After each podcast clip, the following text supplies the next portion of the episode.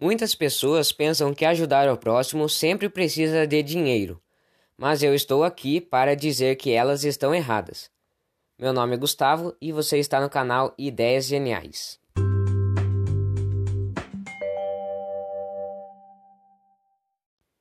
Hoje vou tomar como exemplo o asilo. Bem, no asilo eles não precisam de somente ajuda com verbas, mas também uma demonstração de carinho e alegria. Tá, mas como que eu posso fazer isso? Bem, na verdade é super simples. Você, por exemplo, é bom em tocar violão? Ou contar aquela piada que todo mundo ri? Mas então o que você está esperando? Vai lá tocar um modão com eles ou contar diversas piadas engraçadas. Desta forma, você estará ajudando as pessoas a se esquecerem da dificuldade da realidade e entrarem em um mundo novo de fantasias. Vamos lá ajudar, eu conto com você, hein?